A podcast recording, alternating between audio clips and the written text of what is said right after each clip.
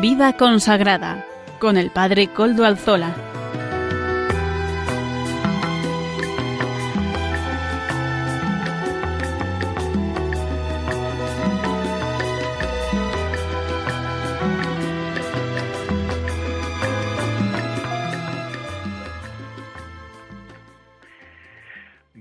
Tardes, hermanos, amigos y oyentes. Hoy es jueves y son las cinco de la tarde, una hora menos en las Islas Canarias. Es, por tanto, la hora del programa Vida Consagrada en Radio María. Les saluda con sumo gusto Padre Coldo Alzola, Trinitario, emitiendo hoy desde Valdepeñas, en Ciudad Real. He cambiado de, de lugar de emisión desde ayer me encuentro en esta localidad de La Mancha, en el corazón de La Mancha, con motivo de la novena de la caridad que todos los años se organiza en esta ciudad en honor a Jesús Nazareno rescatado, con motivo de la vendimia, para dar gracias por la vendimia y para pedir por ella. En Valdepeñas a este Jesús Nazareno rescatado se le conoce como Señor de la Vendimia o el Vendimiador. Recordamos hoy, pues, y saludamos porque ayer en la Eucaristía que pude celebrar aquí, ya algunos oyentes me saludaron, pues a todos ellos, hombres y mujeres, devotos del Señor, un saludo también. Saludos a todos nuestros oyentes. Un saludo también, como no, a los miembros de la Archicofradía y a todos los devotos. Y a todos los oyentes que fuera de Valdepeñas están vinculados con las tareas del campo, del vino y la vendimia. Asimismo, como todas las semanas, nos encomendamos al inicio de este programa al Beato Domingo Iturrate, nuestro patrono y protector, este trinitario, que nos acompaña semanalmente.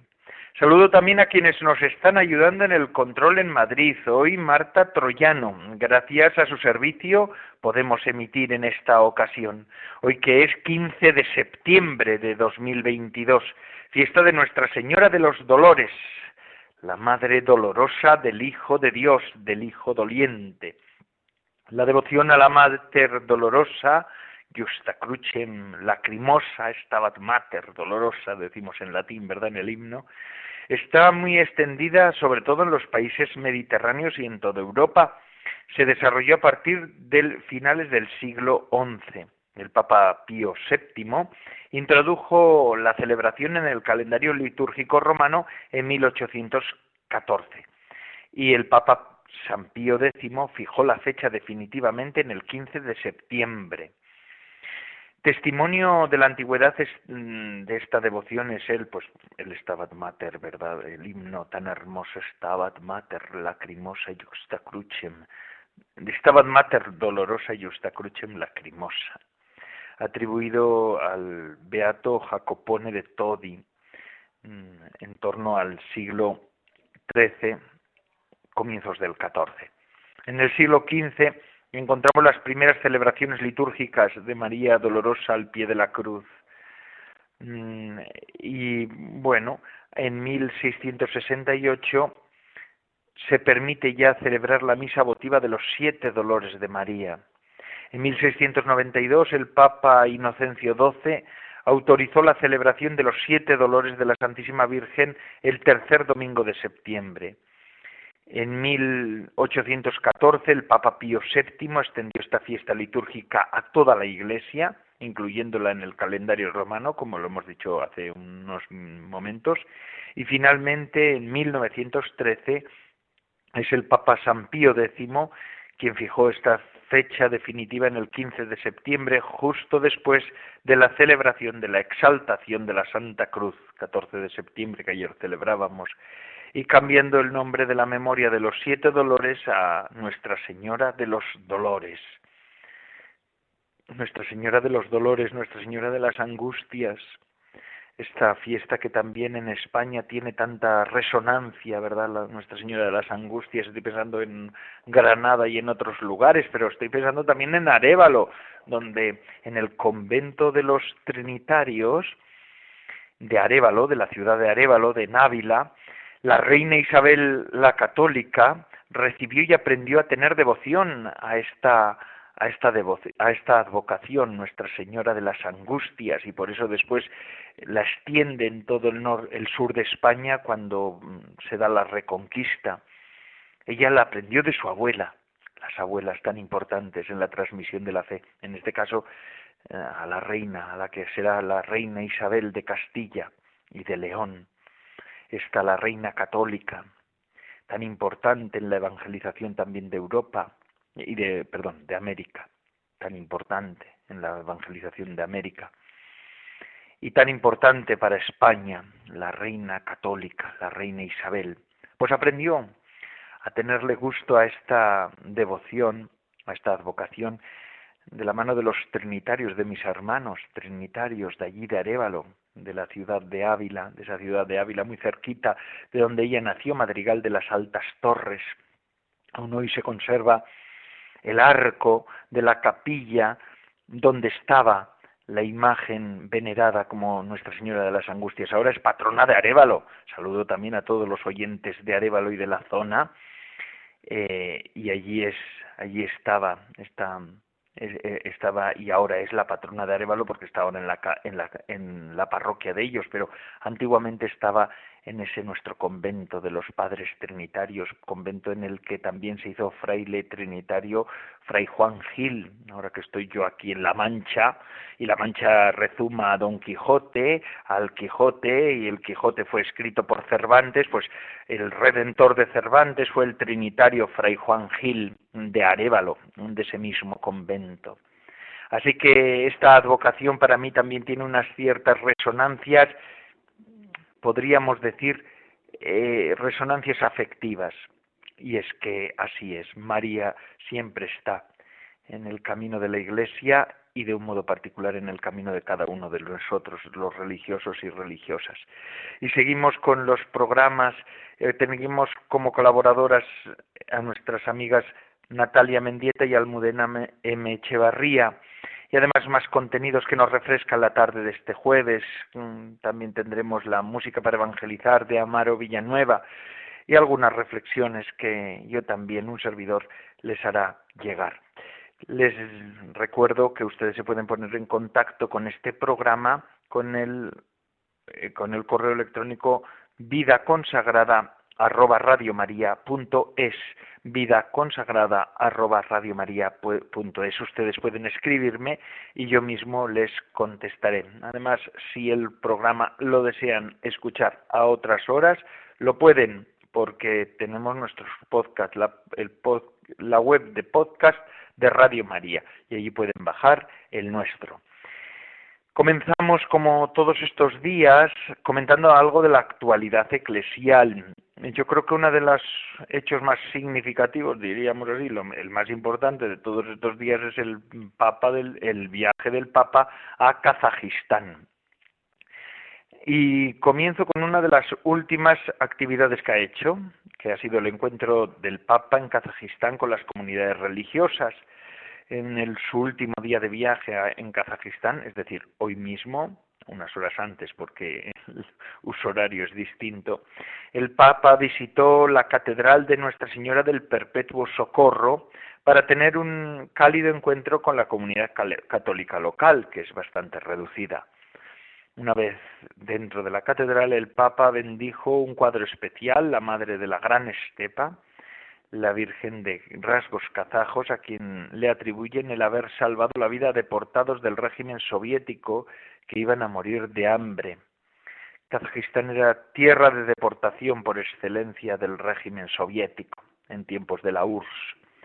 A la pequeña comunidad católica de Kazajistán, formada en gran parte por extranjeros, el Papa les subrayó tres cosas. En primer lugar, que en la Iglesia nadie es extranjero, en segundo lugar, la importancia que en una comunidad tiene la memoria del pasado. Pero decía el Papa estas palabras, estemos atentos. No se trata de mirar atrás con nostalgia, quedando paralizados en el pasado y dejándonos paralizar en el inmovilismo. Esta es la tentación del volver atrás. En cambio, la mirada cristiana, cuando mira atrás para hacer memoria, quiere abrirnos al asombro ante el misterio de Dios. En otras palabras, el Papa dijo que un cristiano cuando mira atrás debe ser para reconocer la ayuda recibida de los demás y de Dios. Se trata de un mirar atrás que llena de esperanza y da fuerzas para afrontar el futuro con creatividad. Cuando perdemos la memoria se termina la alegría, se reconoce menos la ayuda que se recibe de Dios y de los hermanos, porque se cae en la tentación de pensar que todo depende de nosotros. Decía el Papa, la última idea que transmitió es recordar que la fe cristiana es algo vivo y que se transmite con la vida más que con las palabras. Dijo que esto es algo importante en una comunidad pequeña como la kazaja.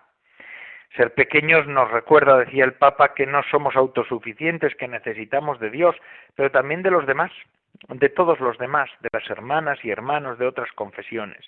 Es el deber particular de la Iglesia en este país, no es un grupo que se deja arrastrar por las cosas de siempre o que se encierra en su caparazón porque se siente pequeña, sino una comunidad abierta al futuro de Dios. A juzgar por el aplauso con el que terminó su discurso, parece que el Papa acertó en los consejos que transmitió a aquellos creyentes que se reunieron en la catedral. Los presentes eran obispos, religiosos, sacerdotes, seminaristas y demás agentes de pastoral como catequistas. La comunidad católica de Kazajistán es pequeña y además está formada por personas de ritos o comunidades culturalmente distintos. Por ejemplo, hay católicos de rito oriental, como demostró el hecho de que uno de los testimonios que escuchó el Papa fue el de la mujer ucraniana de un sacerdote greco-católico, de esos sacerdotes de católicos de otros ritos no latino como el nuestro, que también pueden los casados ser ordenados sacerdotes pero también hay muchas personas extranjeras que no son de Kazajistán y que pertenecen a distintas congregaciones de rito latino, como nosotros, ¿no? consagrados como nosotros. Y también el viaje del Papa al Kazajistán, todos sabemos, porque en Radio María se ha dado información más que abundante sobre el viaje y puntual, ha sido para participar en el séptimo Congreso de Religiones Mundiales y Tradicionales, ha llegado también a su fin hoy, a las 3 de la tarde, hora local, tuvo lugar la lectura de la declaración final del Congreso y posteriormente la ceremonia de despedida del Santo Padre en el aeropuerto de Nur Sultan. Gracias por haber vivido intensamente estos días de intercambio, trabajo y compromiso con el signo del diálogo que tienen un valor aún más precioso durante un tiempo tan difícil al que además de la pandemia se agrega el peso de la locura de la insensata guerra. Empezó así el Papa ante los líderes religiosos presentes en la declaración final del Congreso. Haciendo referencia al documento final del Congreso, el Papa comentó que estos días han servido para dar otra dimensión, lo que supone una para dar otra dimensión o otra, otra comprensión de lo que supone una religión. El Papa decía que el extremismo, el radicalismo, el terrorismo y cualquier otra incitación al odio, a la hostilidad, a la violencia y a la guerra, cualquier motivación u objetivo que se propongan no tienen relación alguna con el auténtico espíritu religioso. Defendía el Papa con ahínco, ¿verdad? También es muy importante. Francisco hizo referencia también a la importancia de la separación entre Dios y el Estado. Es, fundamental. La trascendencia no debe ceder a la tentación de transformarse en poder, decía el Papa, no a la confusión, decía, no a la separación entre política y trascendencia, ya que las más altas aspiraciones humanas, decía el Papa, no pueden ser excluidas de la vida pública y relegadas al mero ámbito privado. Ojalá estos discursos los escuchen también en todo el mundo, no solamente en Kazajistán, creo yo, que aquí también y en otros lugares tenemos que escuchar. Eh, y finalmente el Papa concluyó con una eh, haciendo destacando el valor de la familia, alzamos la voz para gritar que la persona humana no se reduce a lo que produce y obtiene, sino que la familia es algo importante, es el nido del alma y del amor. Fijaos qué expresión tan hermosa eh, utilizó, porque Eh, en la lengua kazaja, familia significa eso, nido del alma y del amor. Nido del alma y del amor, qué bonito es esto. Y además, finalmente, el Papa hizo un alegato en favor de la paz. Dijo estas palabras, le rogamos, en nombre de Dios y por el bien de la humanidad, comprométanse en favor de la paz, no en favor de las armas, solo sirviendo a la paz, en nombre de ustedes será grande, eh, el nombre de ustedes será grande en la historia, dijo y, y gritó y expresó con fuerza el Santo Padre, el Papa. Bueno, vamos a rezar por los frutos de este viaje del Santo Padre a ese congreso, por los frutos también de la oración de la paz, por la paz, que es por lo que nosotros estamos pidiendo. Gracias, Santo Padre. Gracias, Francisco, Papa Francisco, por el esfuerzo que está haciendo. Yo sé que físicamente el Papa ha tenido que hacer un esfuerzo grande para poder asistir a ese encuentro. Y ahora mm, seguimos con nuestro programa de vida consagrada. En esta ocasión, Natalia Mendieta nos ofrece estos minutos de reflexión. Adelante, Natalia. Buenas tardes, Padre Coldo.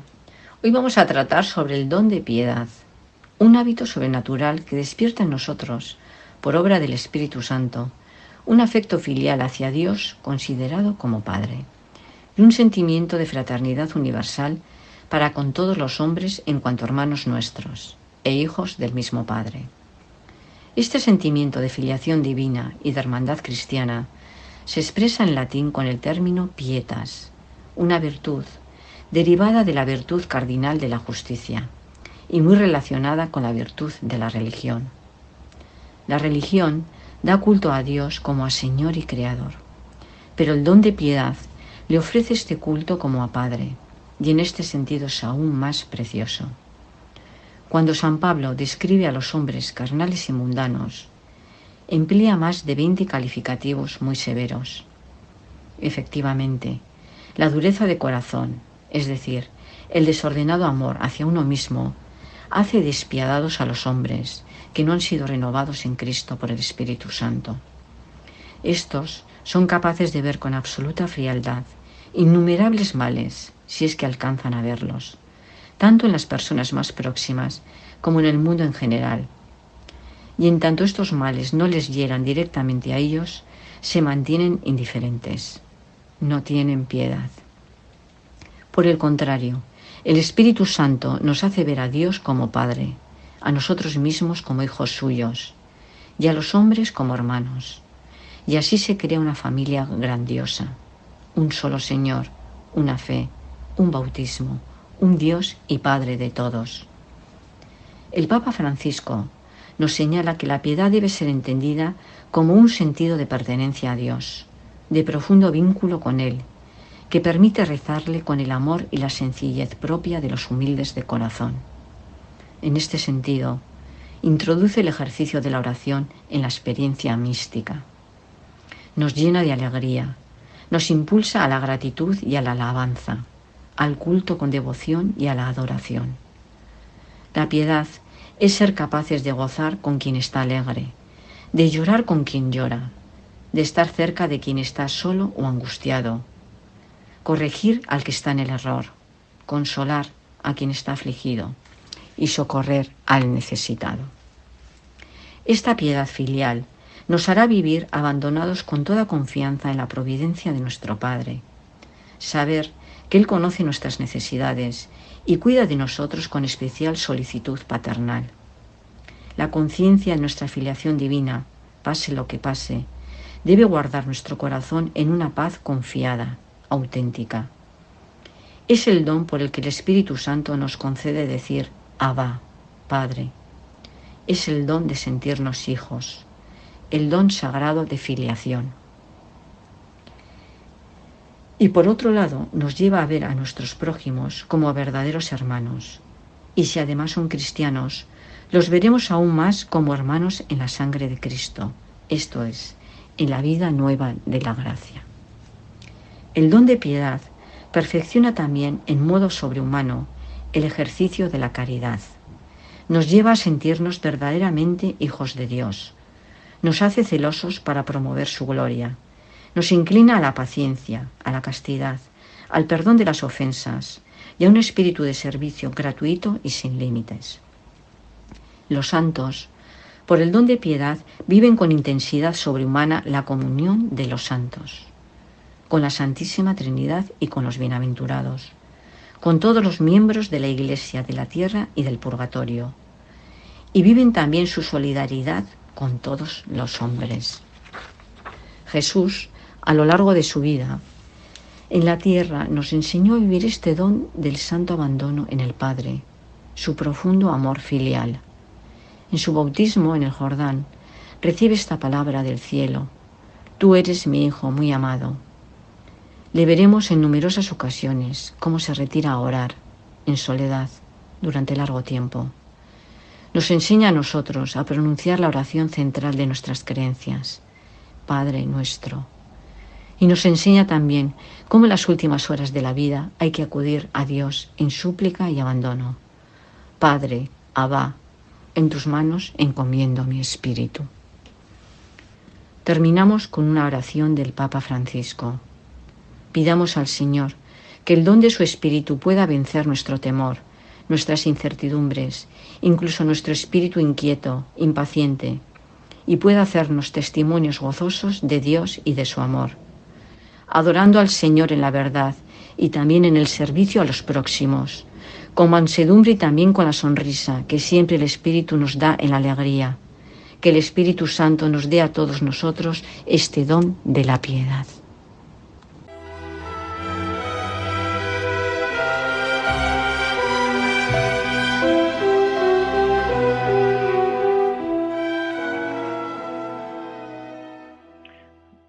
Muchas gracias Natalia nos va desgranando poco a poco estos dones del Espíritu Santo.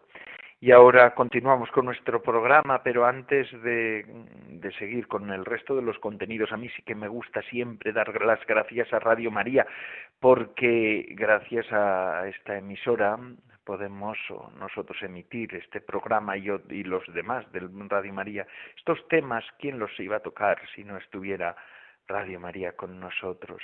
Así que vamos a escuchar cómo podemos colaborar con esta con el empeño evangelizador de, de esta radio de la Virgen, que verdaderamente necesita de la ayuda de todos. Adelante, Radio María.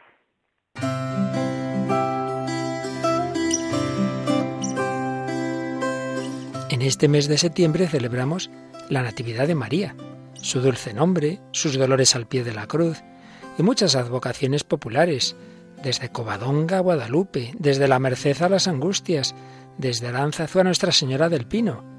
Ciertamente, como nos recordó San Juan Pablo II, España es tierra de María.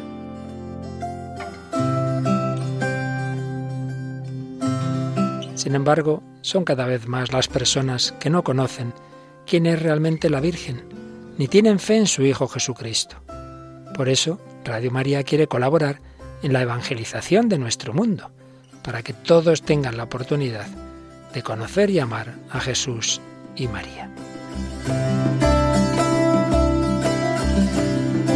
Para ello necesitamos tu ayuda, tu oración, compromiso voluntario y donativos, que nos permitirán llevar la buena noticia a las últimas periferias de la tierra. Puedes informarte de cómo colaborar llamando al 91 822 8010 o entrando en nuestra página web radiomaria.es. Para que el mundo entero sea tierra de María.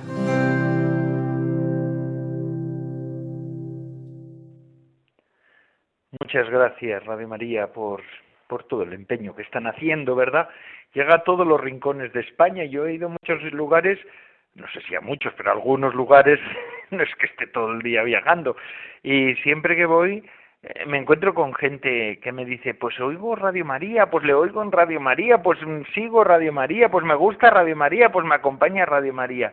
Es el empeño de todos, gracias. Gracias de verdad. Y nosotros vamos a seguir con nuestro programa de vida consagrada en el que estamos, vida consagrada arroba radiomaria.es. Si ustedes se quieren poner en contacto conmigo por medio del mail, muchos se ponen en contacto de Allende los Mares, de América también, que se pueden unir a este programa. Qué curioso, cómo es la ciencia, más bien la ciencia, la técnica, ¿verdad? Que nos hace ponernos en contacto a tantos, miles, millones y a todos escuchar, por eso, por eso este nuestro colaborador Amaro Villanueva nos ofrece músicas de todos los lugares del mundo actualmente, porque el Evangelio, gracias a Dios, gracias a Dios, en este momento también se anuncia en todos los idiomas y además con ritmos actuales, con ritmos nuevos. Vamos a escuchar lo que hoy nos trae Amaro Villanueva en su espacio Música para Evangelizar.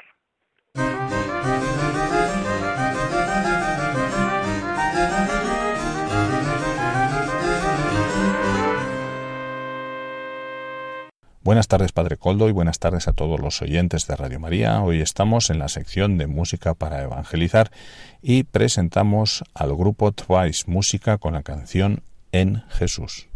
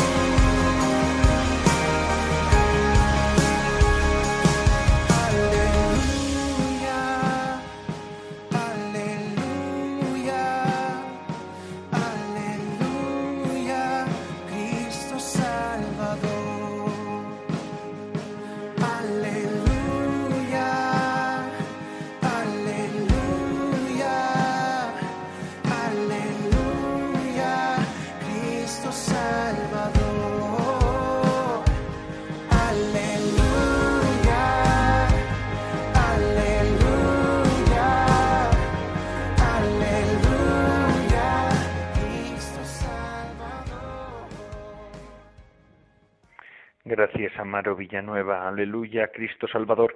Fíjense, mientras estoy en el programa, una de las oyentes me ha mandado por un correo electrónico una imagen, la imagen de que bendijo el Papa allí en la Catedral de Kazajistán de la, de la Virgen con rasgos asiáticos eh, que consideran milagrosa porque ha ayudado a muchos a no morir de hambre, ¿verdad?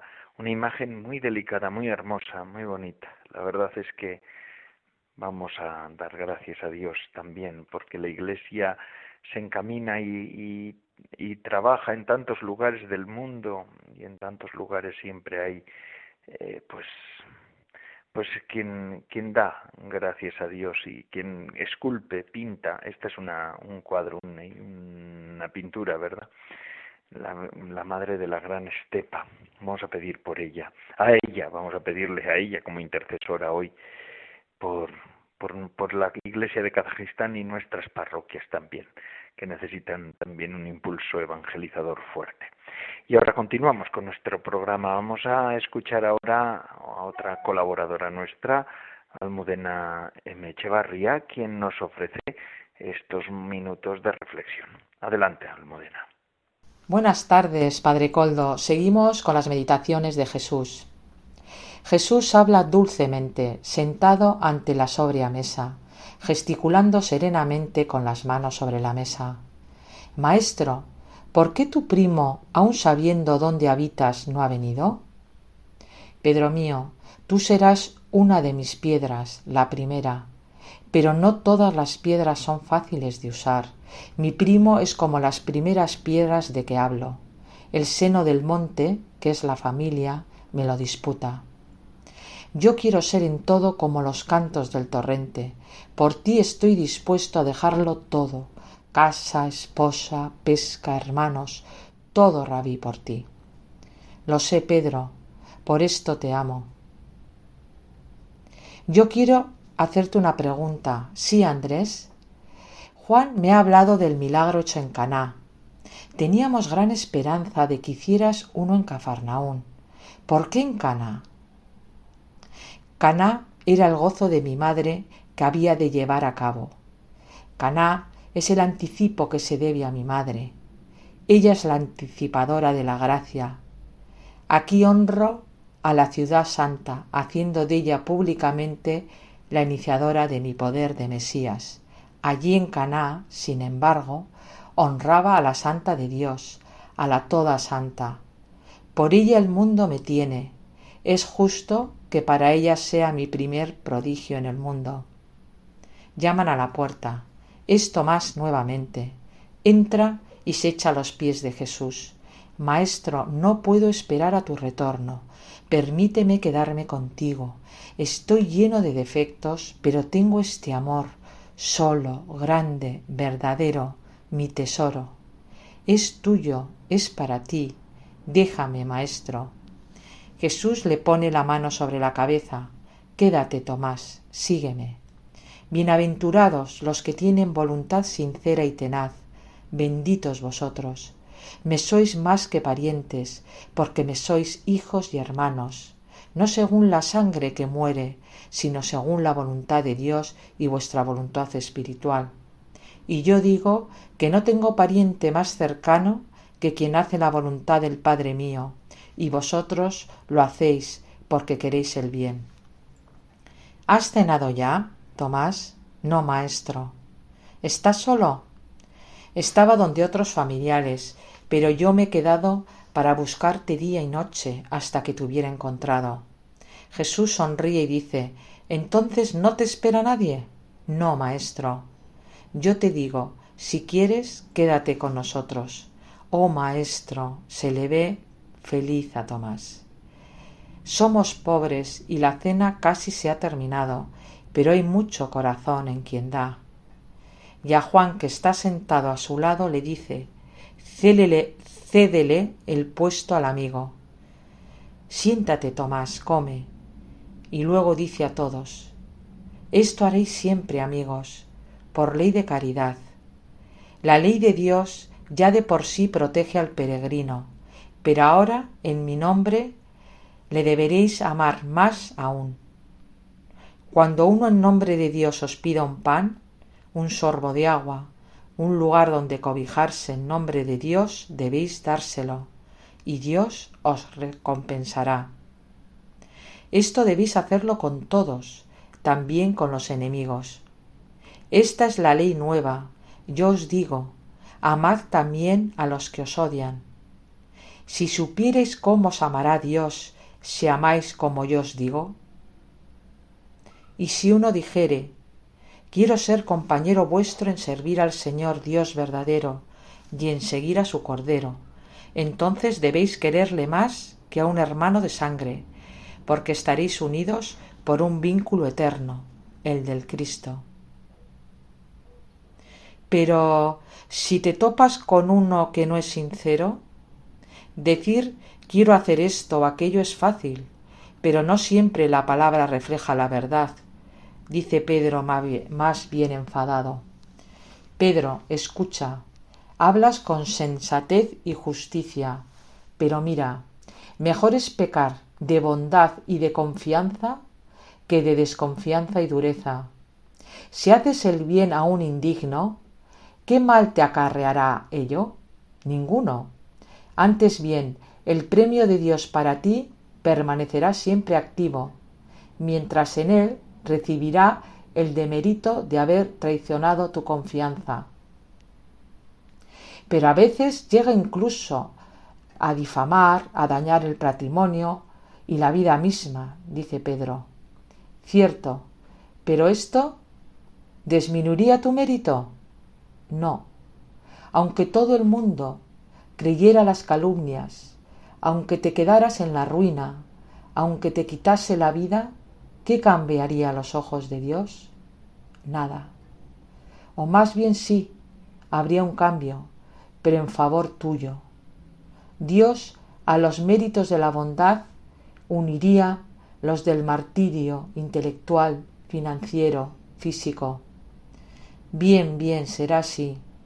Pedro no habla más, malhumorado como está. Jesús se dirige a Tomás.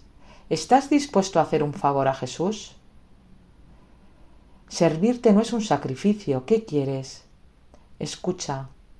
Mañana en el alba el leproso dejará el sepulcro para encontrar a alguien que ponga al sacerdote en conocimiento de lo sucedido. Vete y dile, tú, que ayer has quedado limpio, sal fuera. Me manda Jesús de Nazaret, el Mesías de Israel que te ha curado.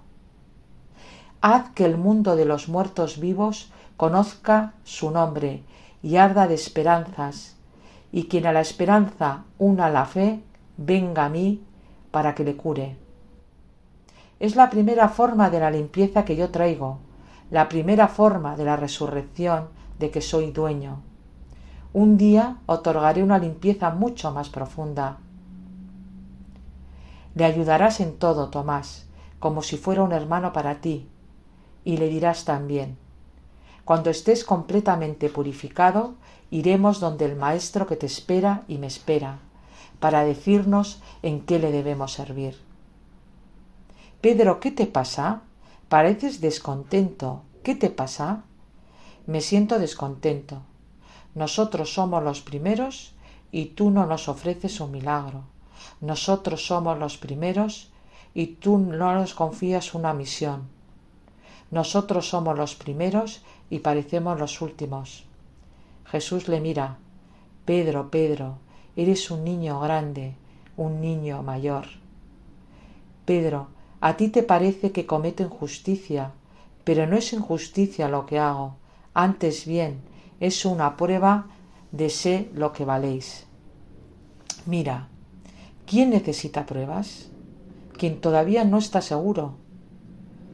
Tendréis milagros, a ríos derramaré sobre vosotros las gracias. Pedro se calma. Perdóname, Jesús. Sí, te perdono porque tu gesto de enojo es amor, pero acaba con la envidia, Simón de Jonás. Mi corazón es más amplio que el ancho del mar, yo os he elegido, no vosotros, por tanto puedo libremente juzgar cómo emplearos. ¿Sabéis, sabes si a ti no te reservo una misión más grande? ¿Y no es la más hermosa oír que te digo, tú vendrás conmigo? Es cierto, es cierto, soy un animal, perdón. Pero ruego a todos, no discutáis nunca por los méritos o por los puestos. Yo he nacido pobre en un pesebre, he vivido del trabajo y ahora de la caridad, y no obstante, creedlo amigos, no hay nadie más grande que yo, a los ojos de Dios, que yo que estoy aquí, siervo del hombre. Yo he venido a servir al hombre, soy su Salvador. Jesús ha venido para todos, y en verdad te digo que los pueblos de las tinieblas precederán a los hijos del pueblo de la luz.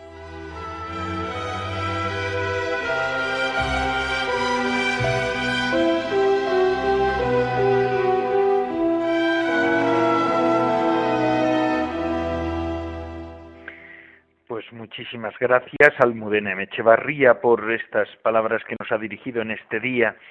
Y nosotros ahora vamos a concluir el programa, pero antes yo quisiera compartir con ustedes una reflexión Hoy estamos celebrando la fiesta de Nuestra Señora de los Dolores, como hemos dicho al comienzo del programa, una devoción, una advocación que ha tenido tantas resonancias. Me estaban mandando durante el programa también algún mensaje diciéndome que no se me olvidara, porque yo durante muchos años, esta vez no, porque estoy aquí en Valdepeñas, como les he dicho al comienzo, pero otros años, tal día como hoy, suelo estar en la bien aparecida he estado en la bien aparecida, patrona de Cantabria, en ese santuario donde también hice mi año de noviciado y al que tanto afecto me une, ¿verdad? saludo, pues, por, cómo no, a, los, a todos los cántabros. Les saludo a todos, a todos ellos. Me han pedido que lo haga, ¿eh? porque hoy están celebrando a su patrona, a todos los cántabros, pero bueno, y a toda la diócesis de Santander, que es la iglesia que peregrina en la provincia de Cantabria y en el Valle de Mena, que es parte de la provincia de Burgos, a esa iglesia. Que Dios la bendiga y le conceda pues mucho ardor evangelizador. Y hablando de María, que es de la que tenemos que hablar, María, la, Nuestra Señora de los Dolores, la dolorosa, Stabat Mater dolorosa, justa crucem lacrimosa, dice el himno tan antiguo y tan bello, que nos recuerda que María tuvo que llorar también para llevar a cabo su misión en la tierra. Pero ¿por qué la Iglesia celebra esta fiesta? Porque mm, la María, en la imagen de María, la Iglesia se ve. María y en la Iglesia se ve en María siempre. La concepción de la Iglesia es mariana, porque la Iglesia es femenina y es nupcial, nos lo ha dicho también el Papa Francisco. Es verdad que la Iglesia es el cuerpo místico de Cristo, por tanto es Cristo, es Cristo. La Iglesia es la presencia de Jesucristo en la tierra, ahora en el tiempo hasta los confines del, de la, hasta los confines de la historia es Cristo pero también podemos hablar de la Iglesia como cabeza y cuerpo Cristo cabeza de la Iglesia y cuerpo y al hablar de la Iglesia como cuerpo de Cristo estamos hablando también de la Iglesia como respuesta a Cristo, ¿verdad? Es decir, recordamos el abandono esponsal de la Iglesia a su Señor, a su esposo. La Iglesia es también la esposa de Jesucristo. La Iglesia lleva en su propia carne el espíritu y el fruto de Cristo. Y por eso, mediante su estructura sacramental, la Iglesia comunica a las personas reales, a ti y a mí, a todos los que somos miembros de la Iglesia, la más íntima vida divina de Cristo, en un vínculo de amor como en un matrimonio. La Iglesia nos, nos ofrece a nosotros, a cada uno de nosotros, la gracia santificante.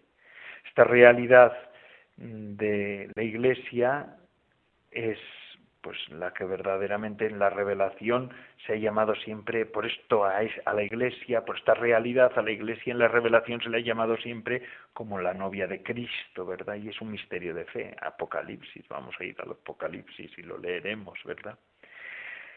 La Virgen María es verdadero símbolo de la Iglesia y así lo ve la Iglesia.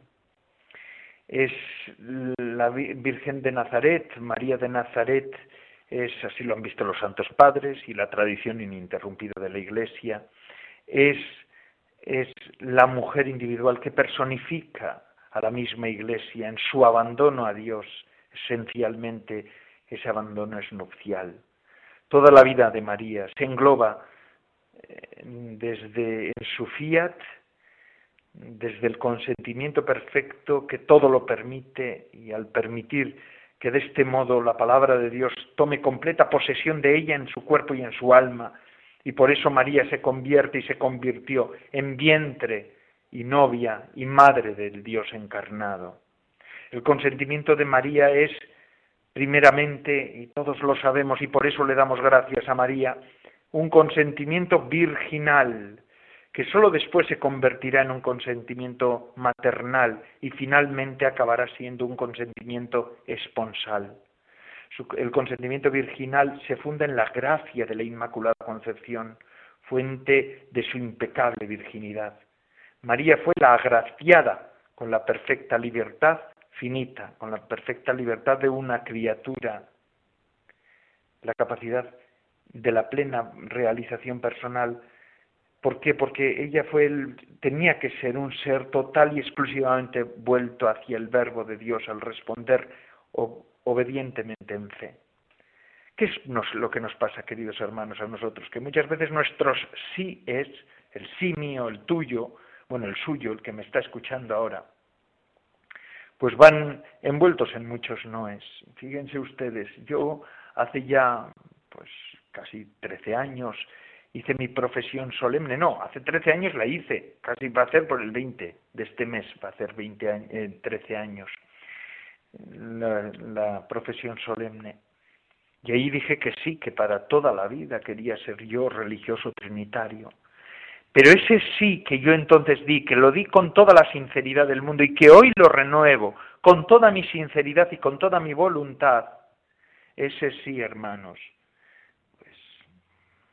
pues va envuelto en muchos noes, en muchos reveses, en muchos reveses.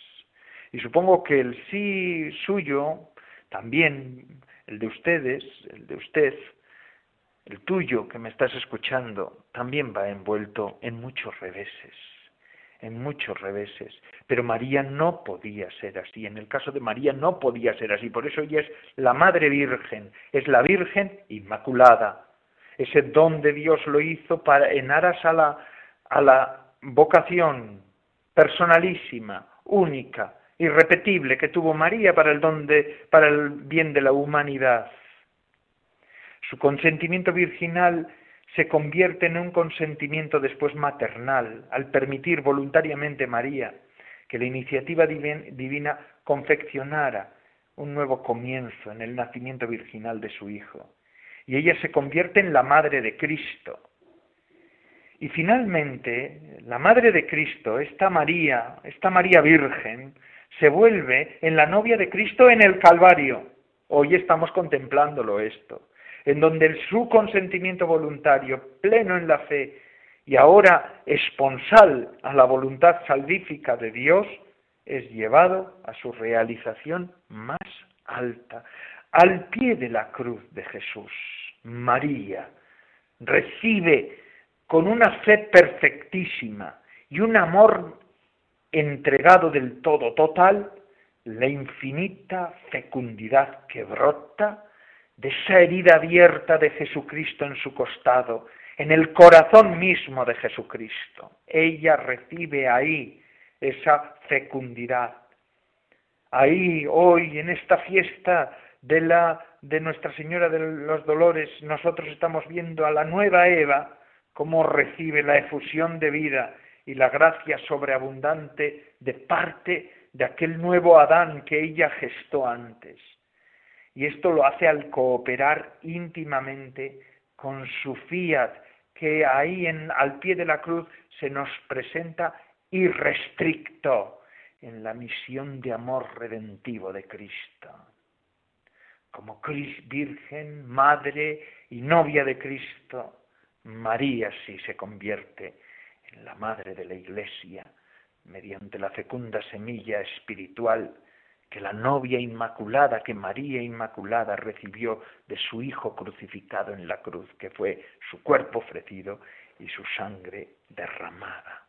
Ese es el misterio que hoy estamos contemplando, cómo es engendrada en, aquel, en aquella morada del Calvario, más que morada, aquel tormento del Calvario, es engendrada la Iglesia y también ese engendramiento de la Iglesia será una y otra vez. Vamos a escuchar cómo la fe cristiana con el Stabat Mater lo ha cantado. Vamos a escuchar esta canción ahora.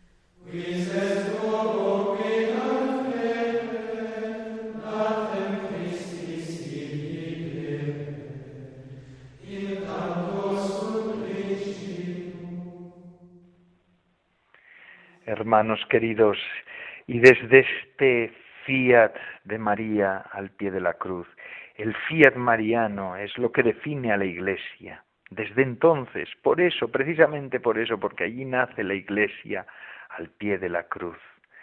Y es que el fiat y la redención, desde entonces, están de tal manera entrelazados, son tan inseparablemente unidos el fiat y la redención, que cualquier criatura, tú, yo y cualquiera de los nosotros, no puede decir sí a Dios sin que sea redimida, pero tampoco la criatura puede ser redimida sin haber dado su sí de alguna manera.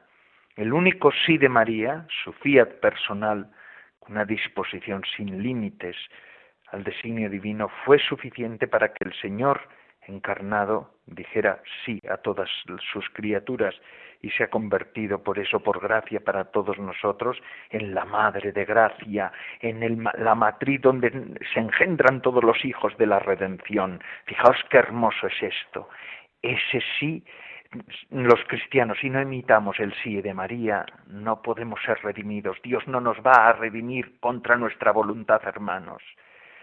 Pero a la vez nosotros, todos los que seamos o los que sean salvados, serán salvados si vuelven a nacer o si nacen en ese vientre inmaculado, Virgen de María Santísima, para la vida eterna. Qué fiesta tan hermosa, ¿verdad? La de hoy. Y por eso este dogma, esta, esta fiesta, esta vocación, esta devoción ha provocado tantas, ha sido tan fecundo en la historia de la Iglesia. Por eso tantos carismas de vida consagrada han tenido que ver con este día. Y así, y así, hermanos, concluimos nuestro programa de vida consagrada en Radio María. Gracias a todos los que semana tras semana nos ofrecen ustedes su fidelidad y compañía. Es verdaderamente una gozada contar con todos ustedes es que ustedes son la razón de los programas de Radio María. Gracias, de verdad, por hacer posible que la radio de la Virgen siga emitiendo todas las semanas y a todas las horas. Y gracias también porque nos dan la oportunidad de seguir hablando de vida, de la vida religiosa, de la vida consagrada entre ustedes. Ahora les dejo con la programación de Radio María que se desarrolla durante las 24 horas del día. Así que, sin más, se despide de todos ustedes, como siempre lo hago. Padre Coldo Alzola, Trinitario, pidiéndoles que recen por mí. Yo lo hago por ustedes. Hasta la semana que viene, si Dios lo quiere.